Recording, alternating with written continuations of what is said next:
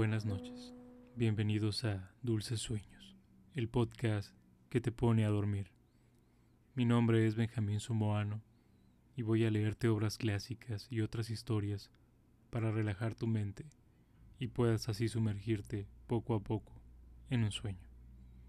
También puedes usar este podcast para tomar una siesta o para desconectarte un momento durante el día, en tu hora de comida, en un receso entre clases o cuando quieras simplemente descansar y relajarte.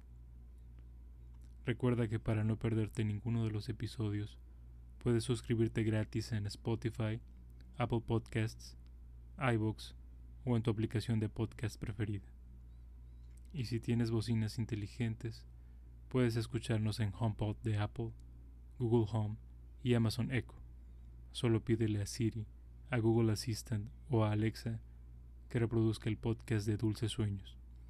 En España también puedes escucharnos en las bocinas Movistar Home. Esta noche te voy a leer el libro de Daphnis y Chloe, del novelista griego del siglo II Longo. Lo interesante de este escritor, al que se le conoce solo esta obra, es que su estilo es más parecido al de las novelas que conocimos a partir de más o menos el siglo XVI y de ahí para acá el formato clásico de una novela. Es más parecido a estas obras que a las obras que se, escribían en la cultura griega en aquel tiempo, obras como la Iliada, la Odisea o la, Eneida, y por supuesto muy diferente a las obras de teatro que fueron tan famosas en ese tiempo. Esta, esta novela se podría definir más como una novela romántica o parecida a una novela romántica de hace algunos pocos cientos de años. Y ahora, acomoda tu almohada. Nota lo bien que se siente estar en tu cama, a punto de dormir. Cierra tus ojos y déjame leer para ti. Daphnis y Chloe, del Oño. Proemio. Cazando en Lesbos, en un bosque consagrado a las ninfas, vi lo más lindo que vi jamás. Imágenes pintadas, historias de amores. El soto, por cierto, era hermoso, florido, bien regado y con mucha arboleda.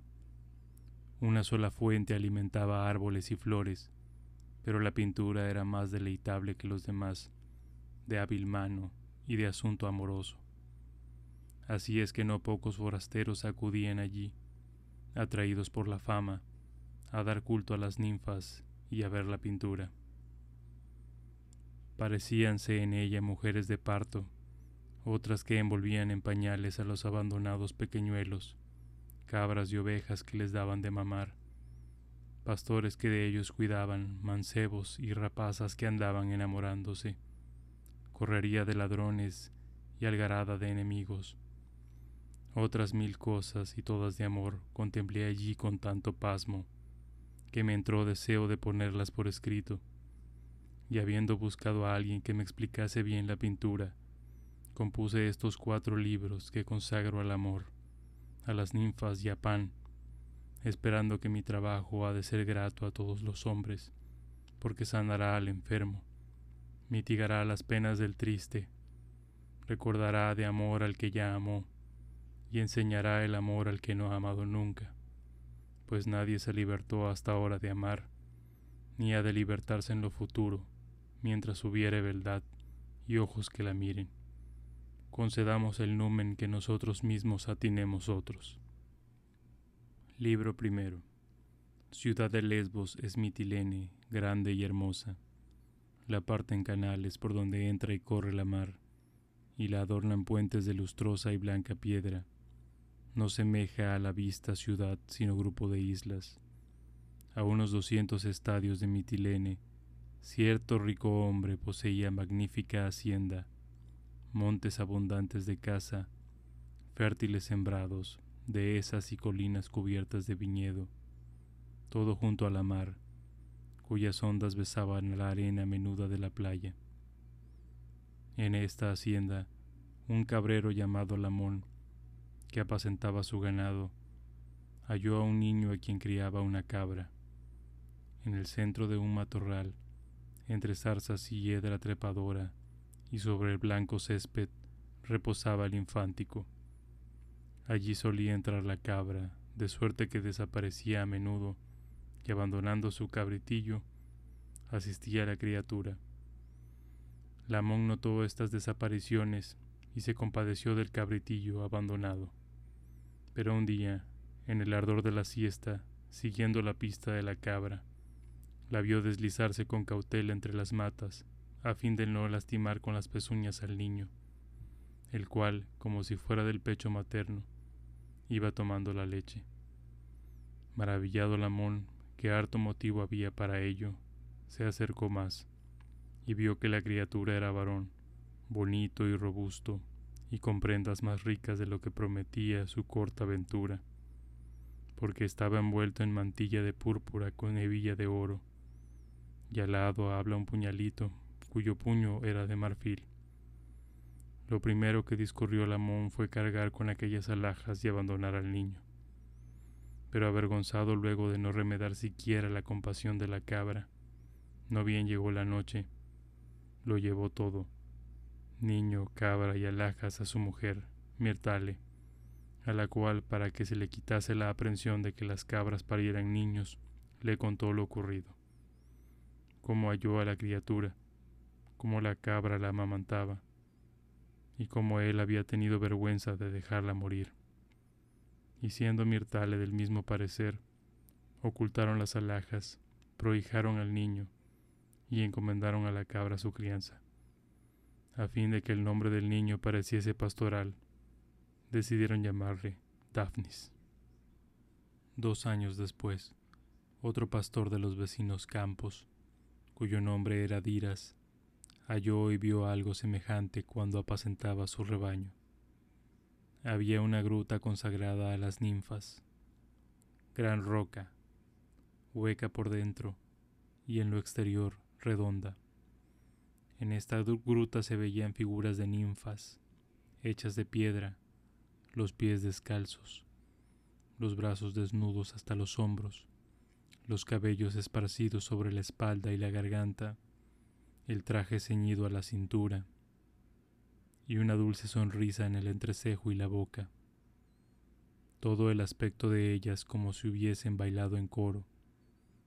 En el fondo de la gruta se levantaba un poco el terreno, y de allí manaba una fuente, cuyas aguas se deslizaban formando manso arroyo y alimentando en torno a un prado amenísimo de copiosa y blanda grama cubierto. Allí se veían suspendidos tarros, colodras, flautas, pífanos y churrumbelas, ofrendas de antiguos pastores. A este templo de las ninfas acudía una oveja que había ya criado corderos, y el pastor Dira sospechaba a veces que se la había perdido.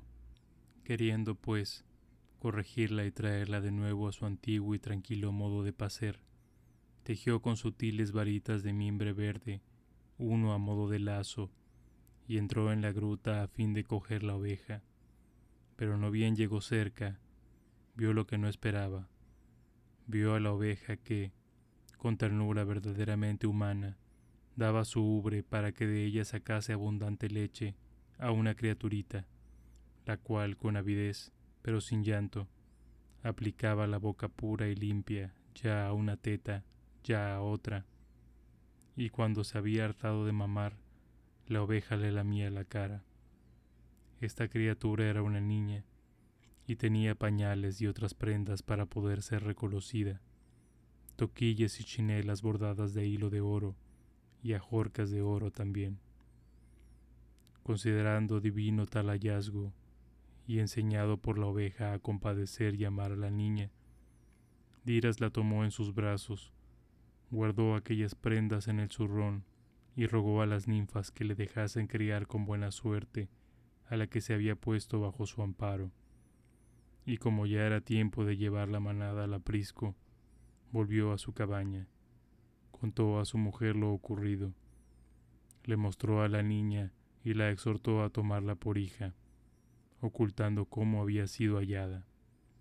Napé, que así se llamaba la pastora, amó desde luego a la niña como madre, Recelosa de que la oveja no la venciese en ternura y en prueba de que la niña era su hija, le puso el nombre pastoral de Chloe. Pronto crecieron los niños. Su hermosura distaba mucho de parecer rústica. Cuando él cumplió quince años y ella dos menos, Diras y Lamón tuvieron idéntico sueño en una misma noche. Pensaron ver que las ninfas, las de la gruta donde estaba la fuente, y en donde Drías había encontrado, encontrado a la niña, ponían a Daphnis y a Chloe en poder de un mozuelo gentil, a parque arrogante, con alas en los hombros y armado de arco y flechas pequeñitas, el cual, hiriendo a ambos con la misma flecha, les mandó que fuesen pastores, a ella de ovejas, a él de cabras. No poco afligió a los viejos este sueño, que destinaba a sus hijos al oficio de guardar ganado, porque hasta entonces habían augurado mejor suerte para ellos, fiándose en las prendas halladas, por lo cual los habían criado con el mayor regalo y les habían hecho aprender las letras y en cuanto en el campo hay de bueno. Resolvieron no obstante obedecer a los dioses, cuya providencia había salvado a los niños, y después de comunicarse mutuamente el sueño y de haber hecho un sacrificio en la gruta de las ninfas, al mozuelo de las alas, cuyo nombre no acertaban a adivinar, enviaron a los mozos a cuidar del hato, enseñándoles el oficio pastoril, de qué modo ha de apacentarse antes del mediodía, de qué modo después de pasada la siesta, cuándo conviene llevar al abrevadero, cuándo al aprisco, en qué ocasión debe emplearse el callado y en qué ocasión basta la voz. Ellos se alegraron de esto en gran manera, como si los hubieran hecho príncipes. Llamaron a sus cabras y corderos más que suele el vulgo de los pastores, porque ella recordaba que debía la vida a una oveja y él no había olvidado que una cabra le cuidó y alimentó en su abandono. Empezaba entonces la primavera, y se abrían las flores en montes, selvas y prados. Oíase ya por todas partes susurro de abejas y gorjeo de pajarillos. Los recentales balaban, los corderos retozaban en la montaña, las abejas susurraban en el prado, y en umbrías y sotos cantaban las aves como en aquella bendita estación todo se regocijaba. Daphnis y Chloe, tan jóvenes y sencillos, se pusieron a remedar lo que veían y oían. Oían cantar a los pájaros y cantaban. Veían brincar a los corderos y brincaban gallardamente. Y remedando a las abejas, cogían flores y ya se las ponían en el pecho, ya, tejiendo guirnaldas, se las ofrecían a las ninfas. Todo lo hacían juntos y apacentaban cerca el uno del otro. A menudo Daphnis hacía volver a la oveja que se extraviaba, y a menudo Chloe espantaba a las cabras más atrevidas para que no trepasen a los riscos. A veces uno solo cuidaba de ambos atos, mientras que el otro se recreaba y jugaba. Sus juegos eran infantiles y propios de zagales. Ora ella, con juncos que cogía, formaba jaulas para cigarras y, distraída en esta faena, descuidaba el ganado.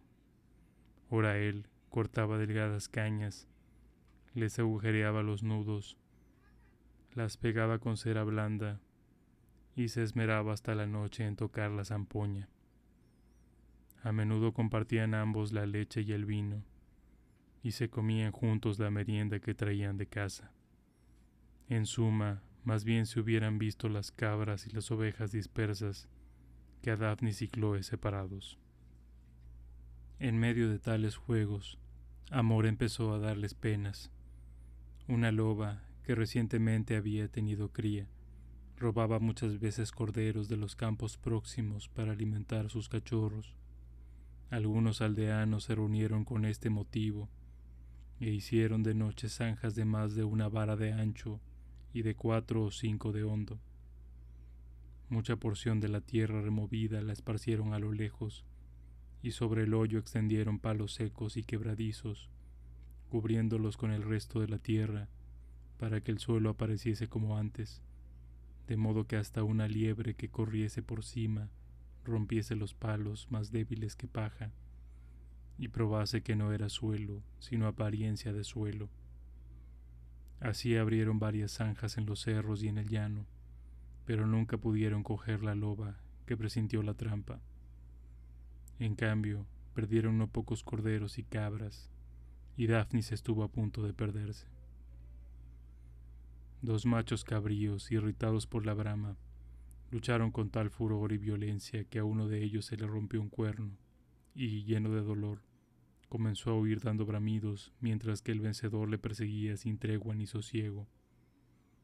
Dolióse Daphnis del cuerno quebrado, y lleno de ira contra la terquedad del macho victorioso, empuñó el callado y dio en perseguirle a su vez. Así, huyendo el uno y siguiéndole enfurecido el otro, sin ver dónde ponían los pies, cayeron ambos en la trampa. El macho primero y luego Daphnis, lo cual le salvó, pues al caer se quedó caballero en el macho, pero como se veía en el fondo del hoyo, lloraba, aguardando que alguien viniese a sacarle de allí. Chloe, que vio de lejos lo sucedido, acudió de carrera al hoyo. Reconoció que Daphnis estaba con vida y pidió socorro a un boyero de los vecinos campos. Llegó el boyero y buscó una cuerda o soga para que, asido a ella, Daphnis saliese, pero no se encontraba cuerda. Entonces Chloe desató la cinta de sus crenchas, la dio al boyero, y de esta suerte, puestos ambos en la boca del hoyo, agarrándose Daphnis a la cinta y tirando ellos, logró subir el caído. Sacaron después al macho infeliz, que con el golpe se había roto entrambos cuernos, pronta y completa venganza del vencido. Y se la dieron al boyero en pago de la ayuda, con propósito de decir en casa si alguien preguntaba por él, que un lobo se la había llevado. Volvieron luego donde estaban cabras y ovejas, y hallaron que pasían en paz y buen orden. Sentaros entonces sobre el tronco de una encina, y miraron ambos con atención si alguna parte del cuerpo de Daphne se había lastimado al caer. Pero ni herida ni sangre tenía, sino sucio el barro en el pelo y en lo demás de su persona. Daphnis determinó lavarse para que Lamón y Mirtale no supiesen lo ocurrido. Y yéndose con Chloe a la gruta de las ninfas, le dio a guardar la tuniquilla y el zurrón y se puso a lavar en la fuente su cabellera y el cuerpo todo. La cabellera era negra y abundante, el cuerpo tostado del sol, diríase que le daba color oscuro, la sombra a la cabellera. Chloe, que miraba a Daphnis, le halló hermoso, y como hasta allí no había reparado en su hermosura, imaginó que el baño se la prestaba. Chloe lavó luego las espaldas a Daphnis y halló tan suave la piel que de oculto se tocó ella muchas veces la suya para decidir cuál de los dos la tenía más delicada.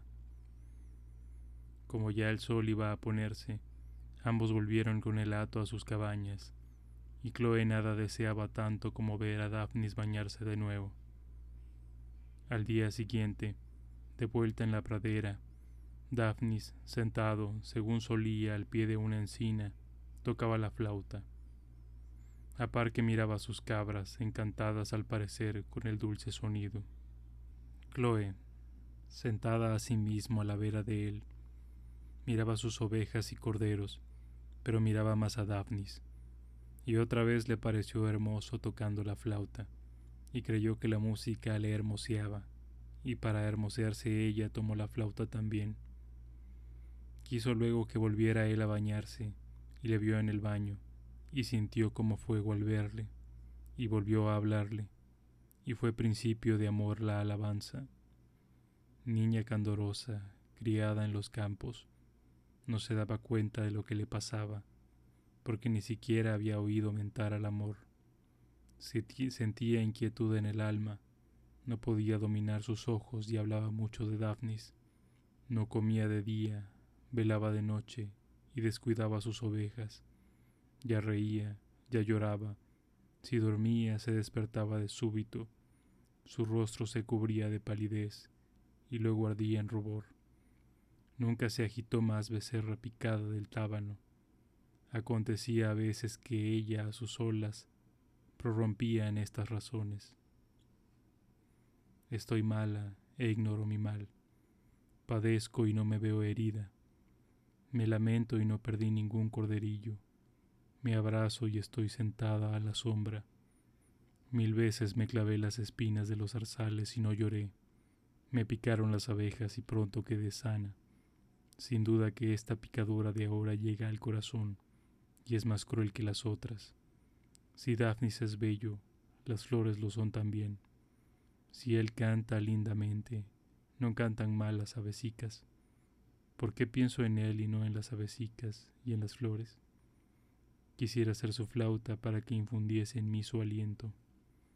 Quisiera ser su cabritillo para que me tomara en sus brazos. Oh agua perversa, que a él solo hace hermoso y me lavas en balde. Yo me muero, queridas ninfas, ¿cómo no salváis a la doncella que se crió con vosotras? ¿Quién os coronará de flores después de mi muerte? ¿Quién tendrá cuidado de los pobres corderos? ¿A quién encomendaré mi parlera cigarra, que cogí con tanta fatiga y que solía cantar en la gruta para que yo durmiese la siesta? En vano canta ahora, pues yo velo, gracias a Daphnis. Así padecía, así se lamentaba Chloe, procurando descubrir el nombre del amor. Entre tanto, Dorcón, el boyero, que sacó del hoyo a Daphnis y al macho, mozuelo ya con barbas, y harto sabido en cosas del amor, se había prendado de Chloe desde el primer día, y como mientras más la trataba más se abrazaba su alma, resolvió valerse de regalos o de violencia para lograr sus fines.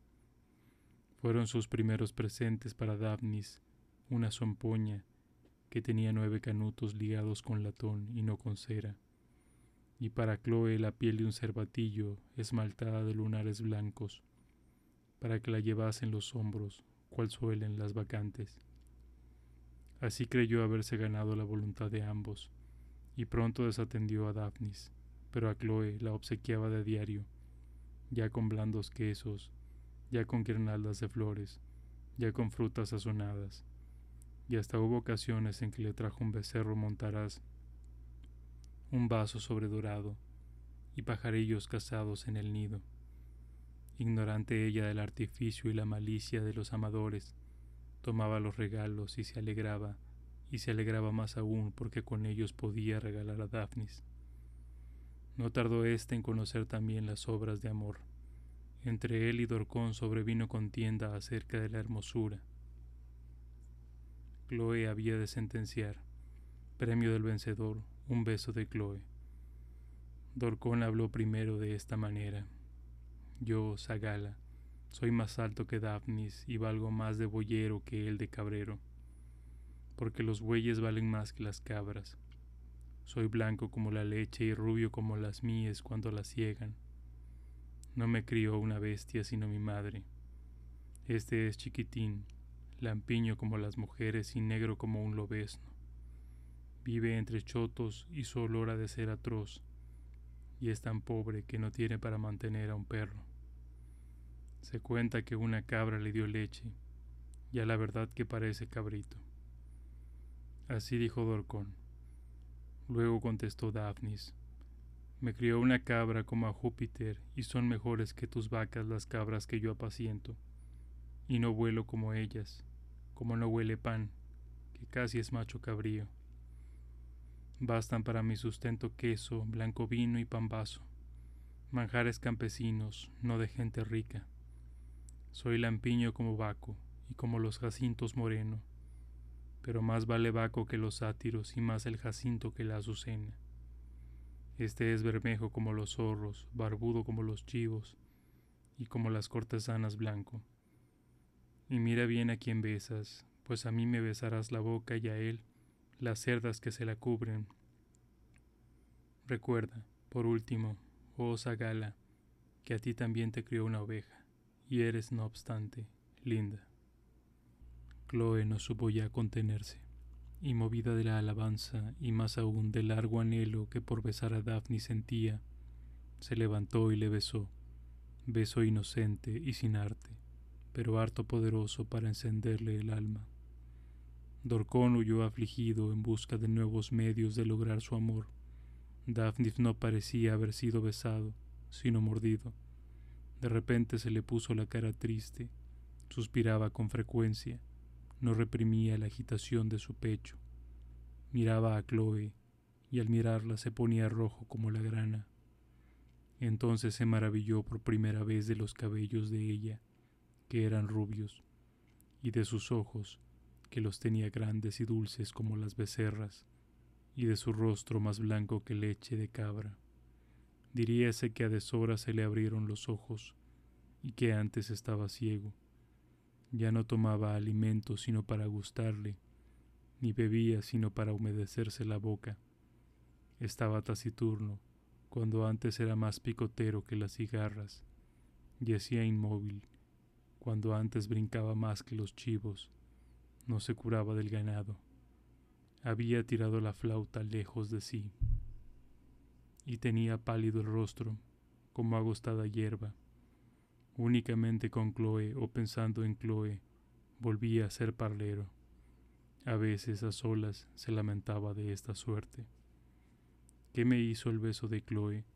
Sus labios son más suaves que las rosas, su boca más dulce que un panal, y su beso más punzante que el aguijón de las abejas.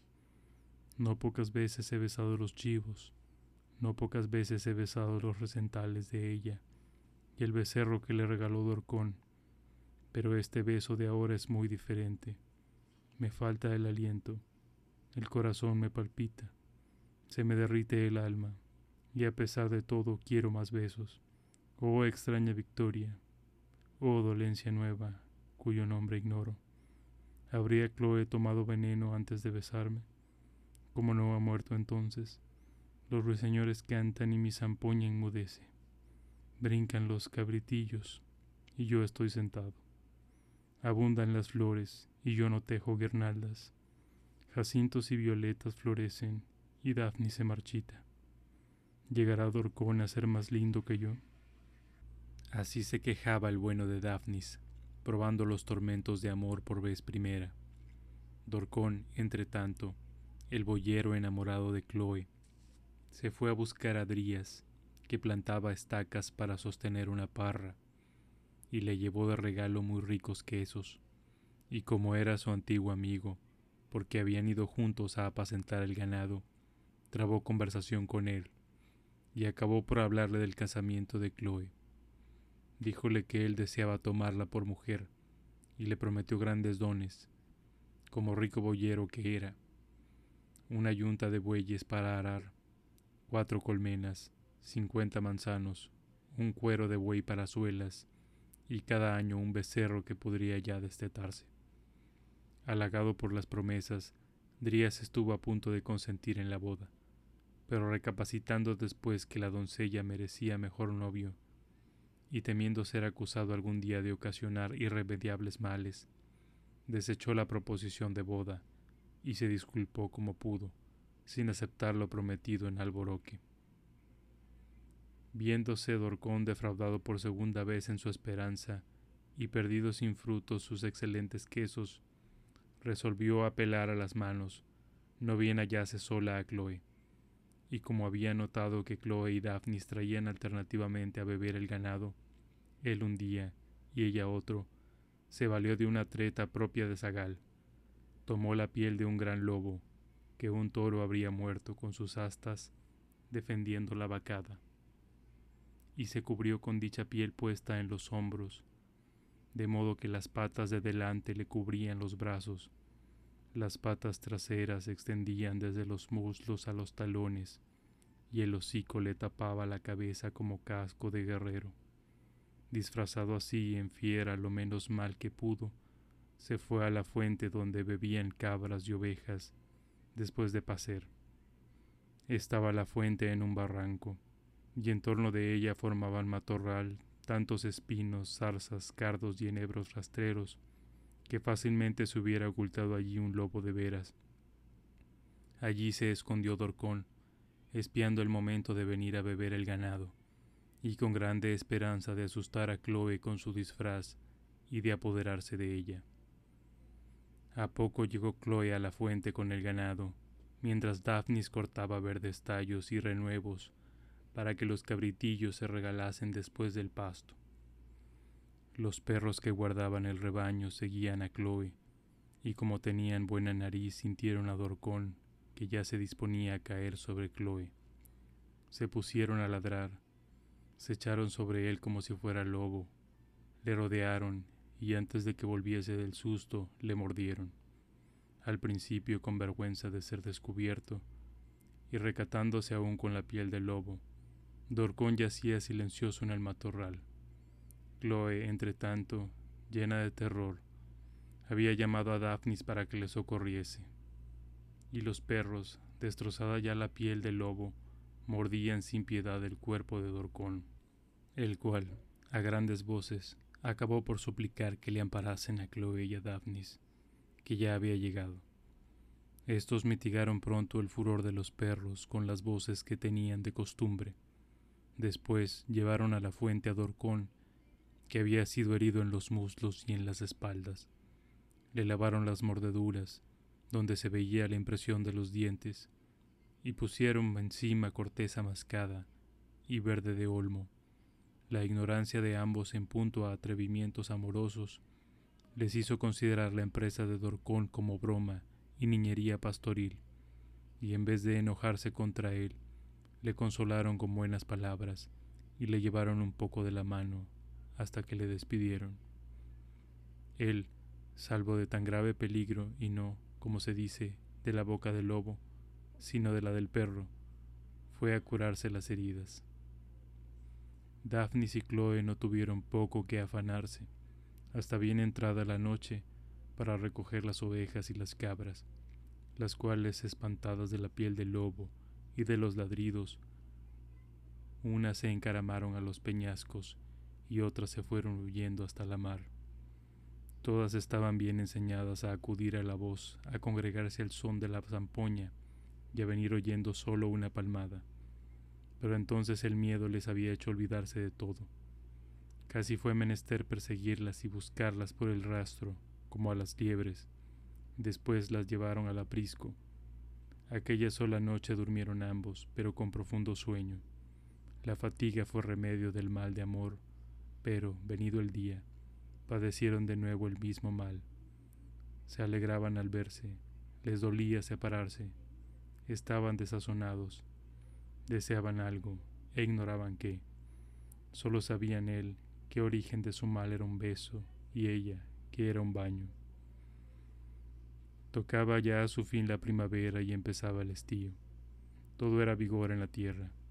Los árboles tenían fruta, los sembrados espigas. Grato el cantar de las cigarras, deleitoso el balar de los corderos, dulce el ambiente perfumado por la fruta en sazón. Parecía que los ríos cantaban al correr mansamente, que los vientos daban música como de flauta al suspirar entre los pinos, que las manzanas caían enamoradas al suelo y que el sol, anhelante de hermosura, rasgaba todo velo que pudiera encubrirla. Daphnis, impulsado de un ardor íntimo que todo esto le causaba, se echaba en los ríos y ya se lavaba, ya cogía ligeros peces, ya bebía como si quisiese apagar aquel fuego.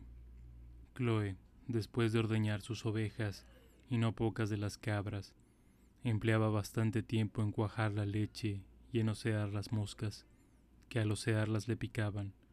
Luego se lavaba la cara, se coronaba de ramas de pino, se ponía al hombro la piel del cervatillo, llenaba una gran taza de vino y de leche y gozaba con Daphnis de aquella bebida.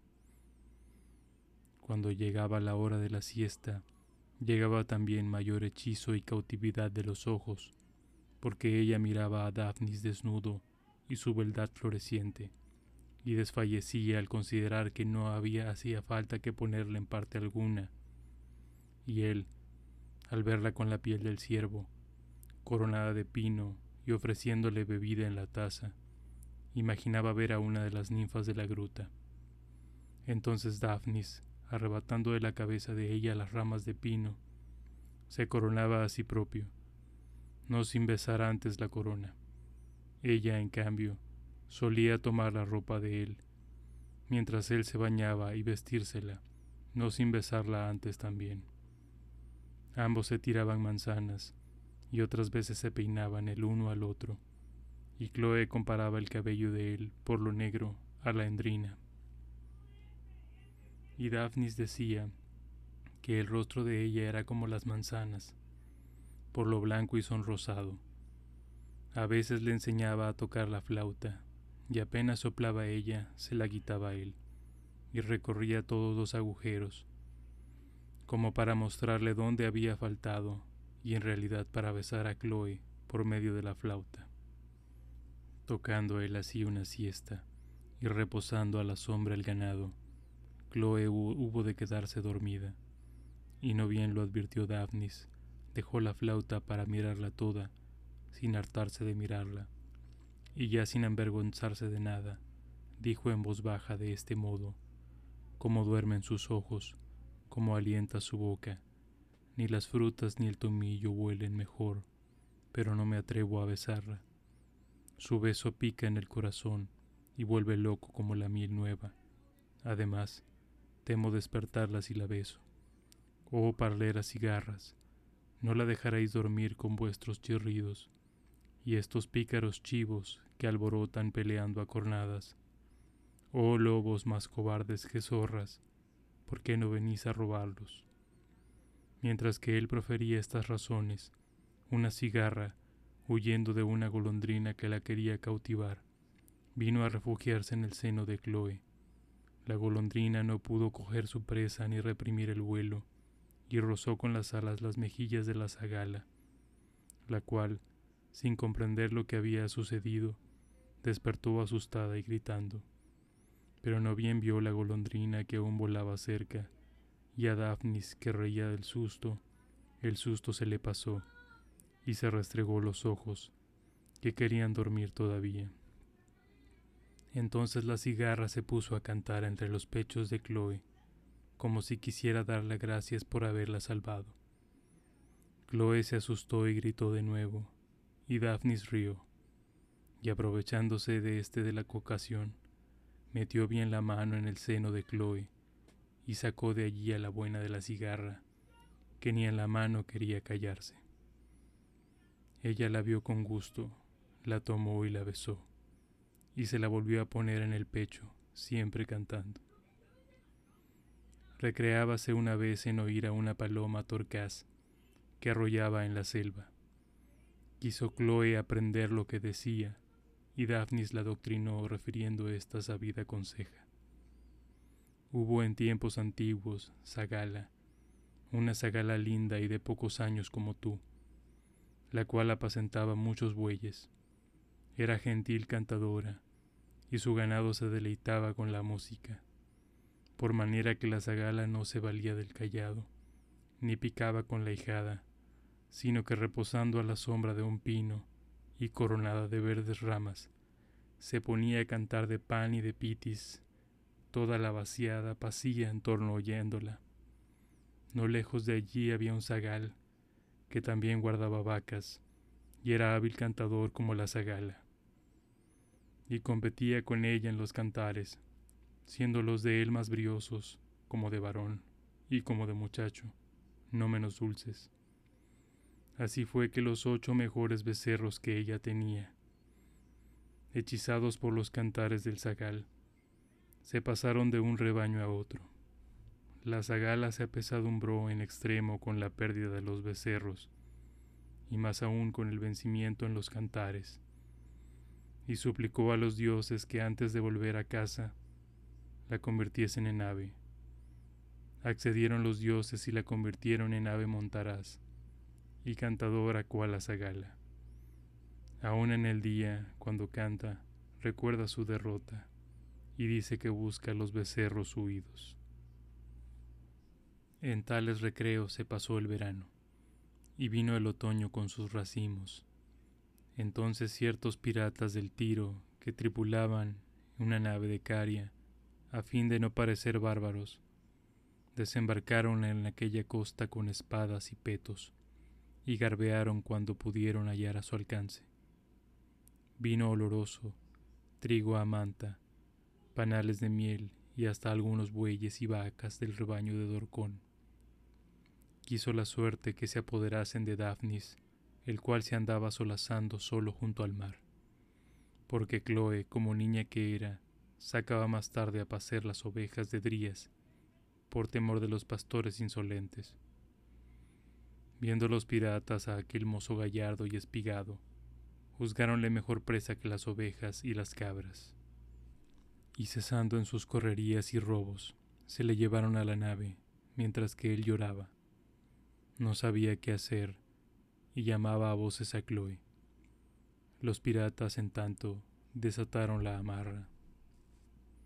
Pusieron mano a los remos y se iban engolfando en la mar, cuando acudió Chloe ya con sus ovejas y trayendo de presente a Daphnis una nueva flauta y viendo ella las cabras medrosas y descarriadas, y oyendo a Daphnis que la llamaba siempre a gritos, abandonó las ovejas, tiró al suelo la flauta, y a todo correr se fue hacia Dorcón, pidiéndole socorro. Hallóle por tierra, cubierto de heridas que le habían hecho los ladrones, respirando apenas y derramando mucha sangre. Cuando él vio a Chloe, el recuerdo de su amor le hizo cobrar aliento. Chloe le dijo, Pronto voy a morir. Esos inicuos piratas me han destrozado como a un buey, porque defendía a mis bueyes. Sálvate tú, salva a Daphnis, véngame y piérdelos. Yo tengo enseñadas a mis vacas a seguir el son de mi flauta, y por lejos que estén, acuden cuando la oyen. Tómala, Ve a la playa y toca allí la sonata que yo enseñé a Daphnis y que Daphnis te enseñó. Lo demás lo harán la flauta sonando y las mismas vacas. A ti hago presente de esta flauta, con la cual vencí en contienda musical a muchos vaqueros y cabreros. Tú en pago, bésame ahora que aún vivo y llórame muerto. Y cuando veas a alguien apacentando bueyes, acuérdate de mí. Dicho esto, Dorcón besó el beso último, pues a par de beso y voz exhaló el alma. Tomó la flauta Chloe, aplicó a ella los labios y sopló con cuanta fuerza pudo. Oyéronla las vacas, reconocieron al punto el son, mugieron todas, y de consumo se tiraron con ímpetu a la mar. Con salto tan violento se la dio la nave de un costado, y al caer las vacas se abrió en la mar como una cima, de suerte que se volcó la nave, y las olas, al volverse a juntar, se la tragaron. No todos los náufragos tenían la misma esperanza de salvación, porque los piratas llevaban espada al cinto, vestían medias corazas escamosas y calzaban grebas, mientras que Daphnis iba descalzo, como quien apacienta en la llanura y casi desnudo, por ser la estación del calor. Así fue que los piratas apenas bregaron un poco, se hundieron con el peso de las armas, pero Daphne se despojó con facilidad de su ligero vestido, y aún así se cansaba con tanto nadar, con quien antes solo por poco tiempo había nadado en los ríos. La necesidad le enseñó, no obstante, lo que importaba hacer. Se puso entre dos vacas, asió sus cuernos con ambas manos y se dejó llevar tan cómodo y sin fatiga como en una carreta. Pues es de saber que las vacas nadan más y mejor que los hombres, y solo ceden en esto a las aves de agua y a los peces, por lo cual no se cuenta de vaca ni de buey que jamás se ahogue, como no se le hablan de la pezuña y con el sobrado remojo. Y en prueba de la verdad de lo que digo, hay muchos estrechos de mar que hasta hoy se llaman pasos de bueyes. Del modo referido escapó Daphnis, contra toda su previsión, de los peligros, piratería y naufragio. Luego que saltó en tierra y halló a Chloe, que reía y lloraba al mismo tiempo, se echó en sus brazos y le preguntó por qué tocaba la flauta. Ella se lo contó todo, su ida en busca de Dorcón, la costumbre de las vacas de acudir al son de la flauta, el consejo de Dorcón de que la tocase y la muerte de éste. Solo por pudor se cayó lo del beso. Decidieron ambos honrar la memoria de su bienhechor, y en compañía de amigos y parientes hicieron el entierro de aquel sin ventura. Echaron tierra en la huesa, plantaron en torno árboles y suspendieron de las ramas las primicias de su trabajo. Libaron leche sobre el sepulcro, exprimieron racimos de uvas y quebraron flautas.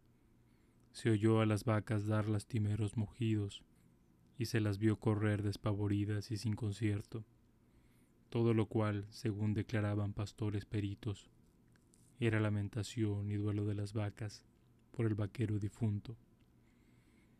Después del entierro de Dorcón, Chloe se fue con Daphnis a la gruta de las ninfas, y allí le lavó, y luego ella misma, por la primera vez, viéndolo Daphnis, lavó su cuerpo, blanco y reluciente de hermosura, y sin necesidad del baño para ser hermoso. Cogieron por último flores de las que daba la estación, coronaron con ellas las imágenes y colgaron como ofrenda la flauta de Dorcón en la pared de la gruta. Hecho esto, salieron a ver cabras y ovejas. Todas estaban echadas, sin pacer ni balar, sino a lo que yo entiendo, harto afligidas por la ausencia de Daphnis y de Chloe. Así fue que en cuanto los vieron y oyeron que las llamaban como de costumbre y que tocaban la churumbela, se alzaron todas alegres, y las ovejas se pusieron a pacer, y las cabras a brincar y a balar, celebrando que su cabrero se habría salvado. Con todo esto, Daphnis no podía recobrar su antiguo contento desde que vio a Chloe desnuda y patente toda su beldad, escondida antes. Le dolía el corazón como si hubiese tomado una ponzoña, y su aliento ya era fuerte y agitado, como de alguien a quien persiguen, ya desfallecido, como por el cansancio de la fuga. Parecíale el baño de Chloe más temible que la mar, y pensaba que su alma estaba aún cautiva de los piratas, pues, como mozuelo campesino, ignoraba las piraterías de amor.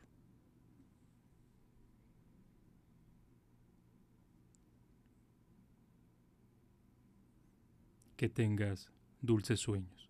Buenas noches.